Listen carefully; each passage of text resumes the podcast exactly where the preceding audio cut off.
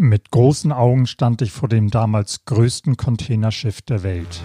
Es hatte eine Stellplatzkapazität von unglaublichen 2720 Fußcontainern. Ich war ungefähr sieben Jahre alt und ahnte nicht, dass die Schifffahrt mich bis zum heutigen Tage begleiten würde.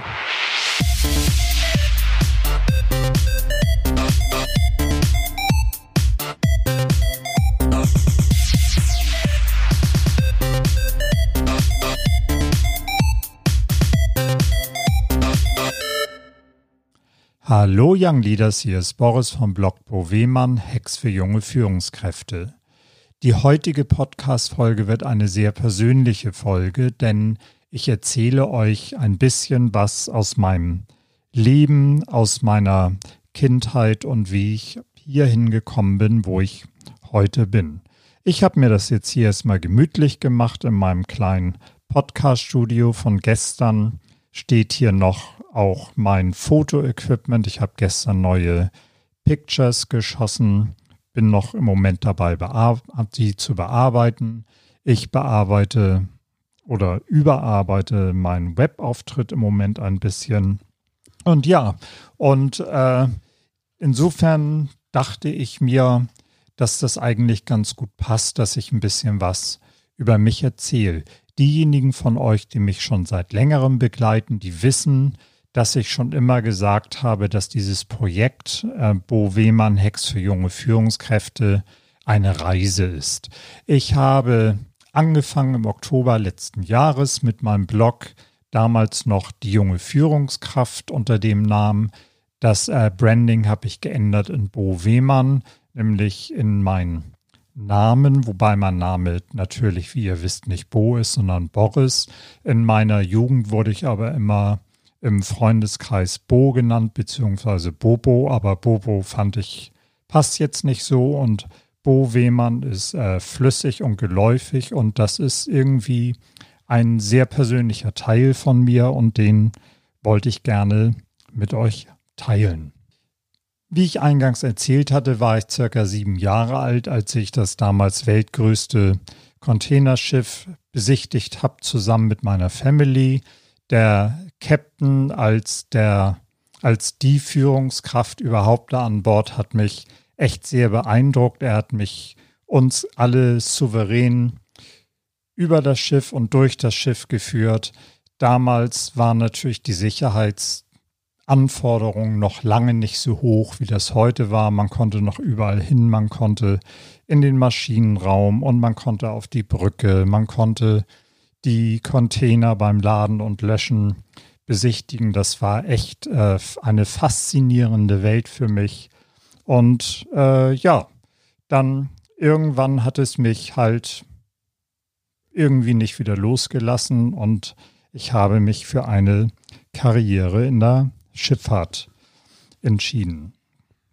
Nachdem ich die Schule und die Ausbildung in meiner Heimatstadt Hamburg beendet hatte, ging ich relativ zeitnah im Anschluss nach London, wo ich in einer Reederei gearbeitet habe.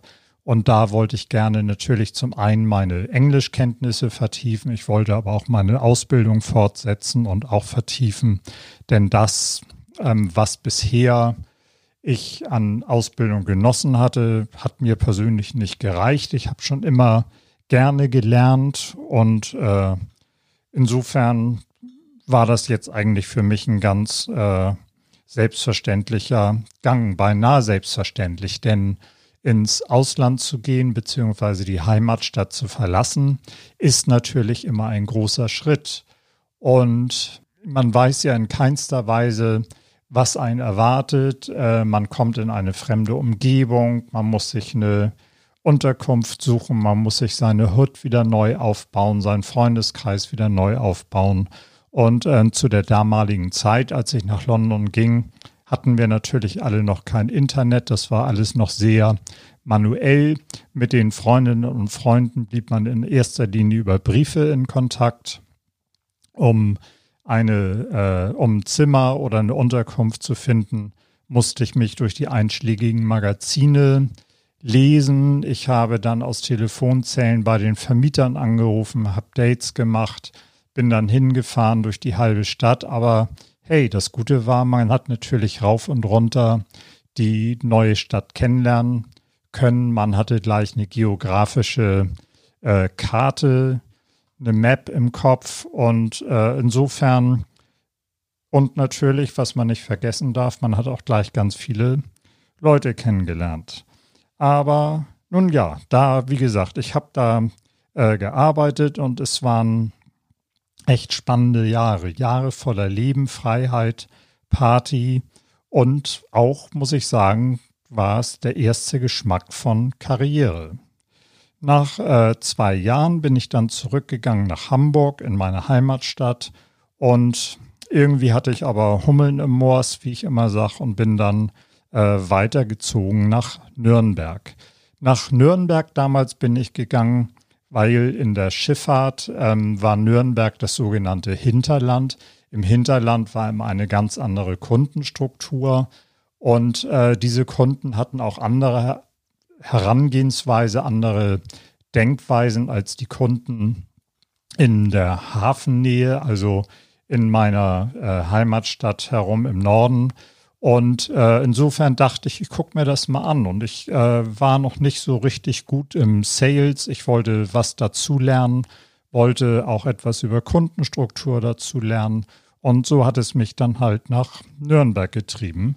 Und nun, also Nürnberg war natürlich zu London ein riesiger Kontrast, ein Unterschied wie Tag und Nacht. Und ich habe mich auch echt erstmal so ein bisschen schwer getan mit der Sprache, das war für mich ähm, fast äh, ein größerer ein größerer Kontrast, als ins Englische zu gehen.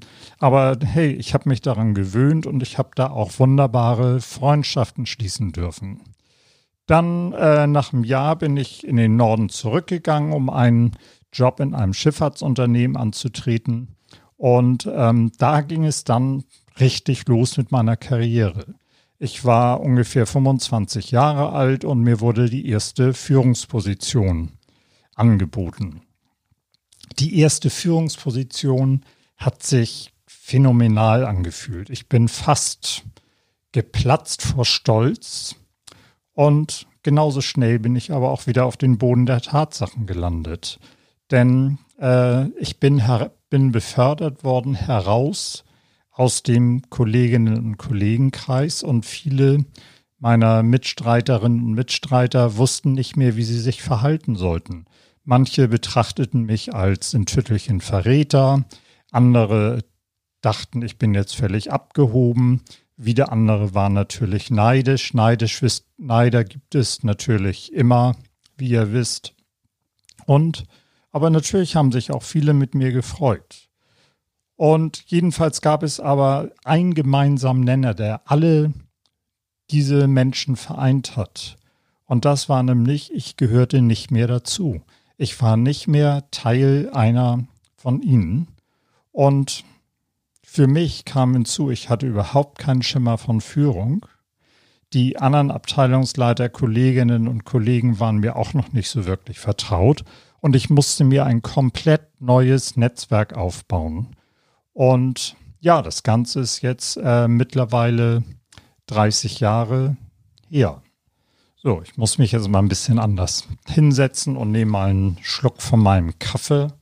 Ich liebe es, so in meinem Sessel zu sitzen und ein Tässchen Kaffee dazu und jetzt hier ganz entspannt den Podcast aufzunehmen.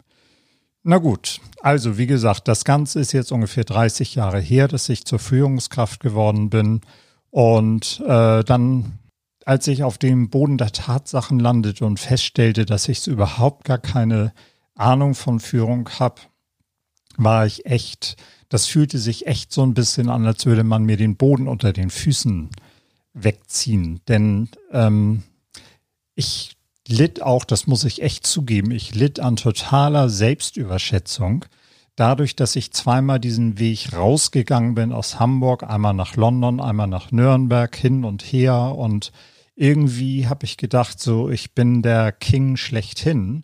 Und mit einmal merkt man, stellt man fest, was man alles nicht weiß. Und ähm, ich glaube, das war eigentlich so genau der Punkt, der mir so ein bisschen den Boden unter den Füßen weggezogen hat. Und dann habe ich echt erstmal so ein paar Tage geschmollt und fand natürlich alle doof, alle waren gegen mich und ja, und es waren immer alle anderen schuld, nur ich nicht. Und äh, dann so nach ein paar Tagen und mit ein bisschen Austausch mit äh, Freundinnen und Freunden bin ich dann doch mal darauf gekommen, dass das auch an mir selbst liegen könnte. Und das war so dieser Moment, als ich die Ärmel hochgekrempelt habe und gedacht habe, okay, jetzt fängst du mal an, dich auf den Hosenboden zu setzen. Du wirst dich jetzt ein bisschen mit Führungsthemen auseinandersetzen. Seminare oder sonst irgendwas wurden mir von meinem damaligen Unternehmen nicht angeboten. Und dann habe ich mich halt selber äh, daran gemacht. Da war eine Menge Learning by Doing. Ich habe unglaublich viele Fehler gemacht. Übrigens, die mache ich heute immer noch jeden Tag. Ähm, natürlich ist keiner perfekt und auch heute noch lerne ich jeden Tag dazu. Aber was ich mir damals echt gewünscht habe, das ist so ein, so ein Mentor, dann Sparingspartner an meiner Seite, jemand, der mir sagt, hey, take it easy, es wird alles gut. Ähm, konzentriere dich auf die wesentlichen Themen und vor allen Dingen bleib du selbst und äh, bleib authentisch und äh, mach dein Ding und achte darauf, niemanden zurückzulassen. Wie gesagt, ich habe mich dann also äh, eigentlich ganz gut weiterentwickelt im Laufe der Jahre und äh, im Jahr 2006 hatte ich dann Bock, nochmal richtig durchzustarten. Es gab die Möglichkeit für mich, dass ich nochmal ins Ausland gehe. Und ich bin dann nach Hongkong gegangen, wo ich als Geschäftsführer in einem Handelsunternehmen tätig war. Das war natürlich ähm, ganz großartig. Also Hongkong ist natürlich eine, eine fantastische Stadt. Das ist ein richtiger Melting Pot, wo man alle Kulturen auf einem Haufen hat. Da sind ganz viele äh, natürlich erstmal die Leute aus Hongkong, die Einheimischen, dann sind da Festlandchinesen, da sind aus sämtlichen anderen Nationen Leute. Man merkt immer noch einen sehr britischen Einschlag zu der damaligen Zeit. Äh, man hat ganz stark gerade auf Hongkong Island bemerkt, die lange Kolonialzeit. Da sind viele Australier gewesen, Südafrikaner und das war echt ähm, eine ganz, ganz tolle und ganz, ganz spannende Zeit. Und es war aber zeitgleich, muss ich sagen, zu dem Ende auch eines meiner, eine meiner wirklich schwersten beruflichen Herausforderungen. Aufgrund äh, eines Gesellschafterbeschlusses hatten wir uns dazu entschlossen, das Unternehmen zu schließen. Dazu gibt es eine lange Geschichte, die will ich euch hier ersparen, aber am Ende war es dann so, dass ich das Unternehmen schließen musste. Ich musste leider alle äh, Kolleginnen und Kollegen nach Hause schicken. Und ich muss sagen, das hat mich echt zerrissen. Ich weiß es noch wie heute, dass äh, wir alle äh, in Hongkong da in diesem ähm, Konferenzraum saßen und wo ich mich bei den Leuten vor die Leute hingestellt habe und äh, gesagt habe, was Sache ist. Und eigentlich habe ich sie da alle pauschal in dem Moment entlassen. Und ähm, das war, also wie gesagt, das hat mich fast zerrissen. Aber es hat mich natürlich auch ganz, ganz viel gelehrt, ganz viel über mich selbst, äh, ganz viel äh, darüber, wie man ein Unternehmen abwickelt und so. Also insofern war es dann am Ende eine sehr wertvolle Erfahrung und wir haben uns auch erfolgreich bemüht, dass alle Leute wieder unterkommen, alle Leute in Lohn und Brot wieder waren. Und insofern, sag ich mal, war das dann unter den gegebenen Umständen soweit okay. Und ja, seit 2008 arbeite ich jetzt als Chief Financial Officer beziehungsweise stellvertretender Geschäftsführer in einem Schifffahrtsunternehmen wieder hier in Hamburg. Und das macht mir ähm, nach wie vor sehr viel Spaß. Was mir aber auch sehr viel Spaß macht, ist ähm, die Arbeit mit jungen Führungskräften. Und in den letzten 30 Jahren durfte ich wirklich viele, viele junge Führungskräfte erleben, sie teilweise auf ihrem Weg begleiten. Manchen durfte ich auch als Mentor zur Seite stehen. Und wieder gibt es ein verbindendes Element, nämlich sowohl die jungen Führungskräfte als auch ich, die inzwischen erfahrene Führungskraft, müssen uns jeden Tag aufs Neue beweisen. Und wir dürfen jeden Tag wieder etwas Neues dazulernen. Und das ist das Wunderbare in der Führung. Man lernt nie aus. Man lernt nie aus, weil man es mit Menschen zu tun hat und weil es halt kein Schema F gibt. Es gibt keine Möglichkeit, ein Standard in dem Sinne anzuwenden. Und das macht es auch irgendwie so faszinierend. Also mir persönlich macht Führung nach wie vor unglaublich viel Spaß, aber es macht mir eben, wie gesagt, auch unglaublich viel Spaß, junge Führungskräfte auf ihrem ersten Weg zu begleiten. Und das Gute ist, ähm, das, was es halt damals nicht gab, zu meiner Zeit, als ich junge Führungskraft war, gibt es heute. Es gibt heute ein großes Angebot an Fachliteratur, an Blogs, an Podcasts, an äh, Websites, an äh, Videos, alles Mögliche über Führung. Aber man kann sich in diesem Dschungel natürlich auch leicht verlieren. Und ich kann euch nur wärmstens ans Herz legen, sucht euch jemanden, sucht euch jemanden, mit dem ihr euch auf Augenhöhe austauschen könnt und ähm, der vielleicht das ein oder andere in eine richtige Perspektive wieder rückt.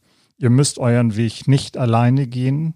Ich stehe euch mit Rat und Tat zur Seite, sei es bei den ersten Schritten als Führungskraft, sei es bei der Karriereplanung oder bei der Vorbereitung auf einen Auslandseinsatz zum Beispiel. Oder wenn ihr euch überlegt, ihr wollt ganz einfach auch innerhalb Deutschlands oder innerhalb Österreichs oder der Schweiz in eine andere Stadt ziehen. Die Mechanismen sind ja letztendlich mehr oder weniger die gleichen, egal ob ich jetzt von Hamburg nach München oder nach Berlin ziehe oder nach London oder nach Hongkong oder nach Beijing.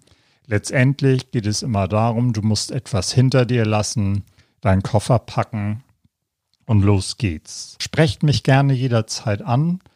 Ihr wisst, wie ihr mich erreichen könnt per E-Mail unter kontakt@bo-wehmann.de oder über Instagram bo-wehmann oder Facebook bo wehmann oder bei LinkedIn natürlich unter meinem Namen Boris Wehmann.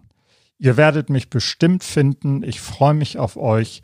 Wenn ihr Fragen habt, wenn euch diese Folge gefallen hat, mit diesem kleinen Einblick in mein Leben, dann lasst einen Kommentar da, lasst eine gute Bewertung für den Podcast da und vielleicht habt ihr Lust, den Podcast mit Leuten zu teilen, die auch etwas Inspiration gebrauchen können, die vielleicht etwas Hilfe gebrauchen können auf ihrem Weg. Das wäre echt großartig. Ich danke euch. Und ihr wisst, immer mit Herz und Verstand führen. Ich wünsche euch jetzt eine super tolle Woche. Alles Gute, euer Boris. you